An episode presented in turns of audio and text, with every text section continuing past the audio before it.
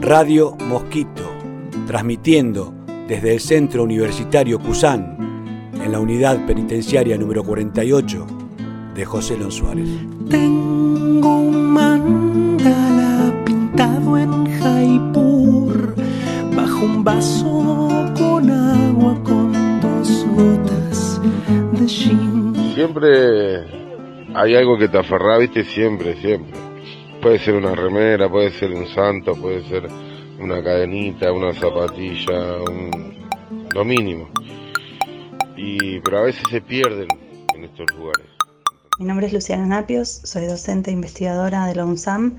Este año en Heridades di un seminario de posgrado, eh, se llama Afectos, Emociones e Intimidades en Perspectiva Histórica y en una de las clases trabajamos con la pieza de Radio Mosquito sobre objetos porque nos permitía leer y, pensar el vínculo de la, de la historia de las emociones con la historia material y con los objetos, digamos. A qué nos aferramos, a qué le damos valor, por qué son importantes esos objetos, qué es lo que les da el valor emocional, qué tipo de objetos brindan protección, cuáles son parte de la identidad, si es el uso y, y su historia los que los hacen valiosos. Bueno, a partir de ahí trabajamos con algunas categorías como la idea de la humildad de las cosas, ¿no? esa capacidad para pasar desapercibidas o la potencia de los objetos para generar emociones y pensamos en algunas cuestiones que autores y autoras que abordan el, vínculo con los objetos, eh, entre sujeto y objeto como una relación social y, abordamos los objetos como agentes secundarios pero que se vinculan a una cadena de causalidades y de acciones y son capaces de afectar a las personas provocando sentimientos. Bueno, pensamos a partir del audio de Radio Mosquito los objetos como, como compañeros de una experiencia vital y también como objetos que se alteran y que, que cambian de acuerdo al espacio y al tiempo eh, en el que acompañan a las personas.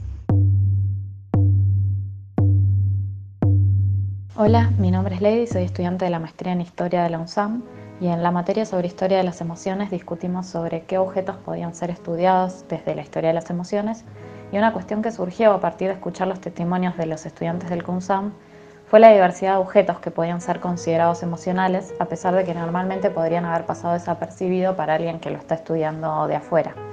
Pero además nos señalan otro aspecto que hay que tener en cuenta y es que la importancia que adquieren para las personas que los conservan, las emociones que provocan, son producto de las condiciones de encierro y de privación de la libertad. Ese es el contexto el que les asigna importancia emocional, siendo quizás uno de los ejemplos más resonantes el de aquel que se aferra a su ropa de calle porque con ella puede sentir que preserva un poco de su experiencia en libertad. Tengo un toallón blanco que tiene esos que son para cuando sale de baño el bebé, que un día en una visita mi hija lo trajo y es de mi nietito. Mientras que otros objetos, como por ejemplo la toalla de baño de un nieto, podrían ser considerados emocionales para cualquier abuela, pero en el contexto de privación de la libertad y de la imposibilidad de mantener un contacto más cotidiano con sus familiares, adquiere mucha más potencia emocional.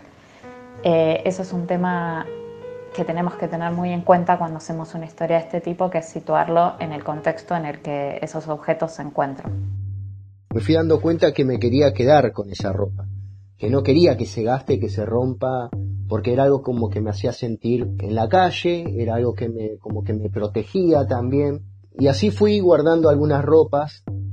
Hola, soy Florencia. Les quería contar que escuchar la pieza sobre los objetos me produjo muchas sensaciones.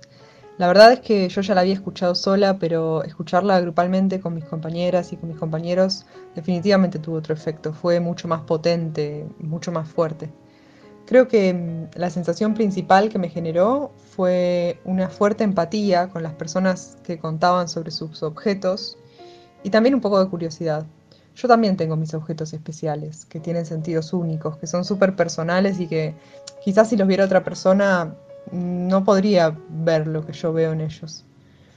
Entonces, como historiadora me pregunto qué significan esos objetos de, de cada persona, cómo cambia nuestra relación con ellos a lo largo del tiempo, cómo nos afectan cuando hace un tiempo que no los vemos y de repente los encontramos, incluso si es que todos los tenemos.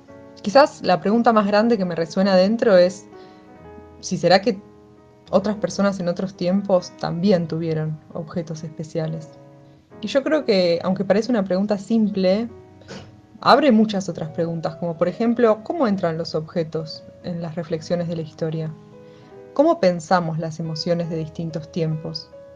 ¿Cómo hacemos para reconstruir los distintos sentidos que un mismo objeto tuvo en distintos momentos de nuestras vidas?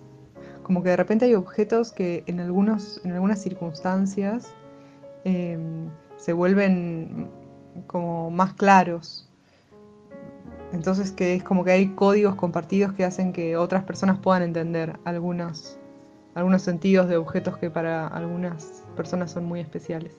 Y sobre eso también estuvimos charlando bastante. Bueno, yo tengo un osito de peluche, un conejito que me regaló mi hija. Radio Mosquito, transmitiendo desde el Centro Universitario Cusán, en la unidad penitenciaria número 48 de José Lon Suárez.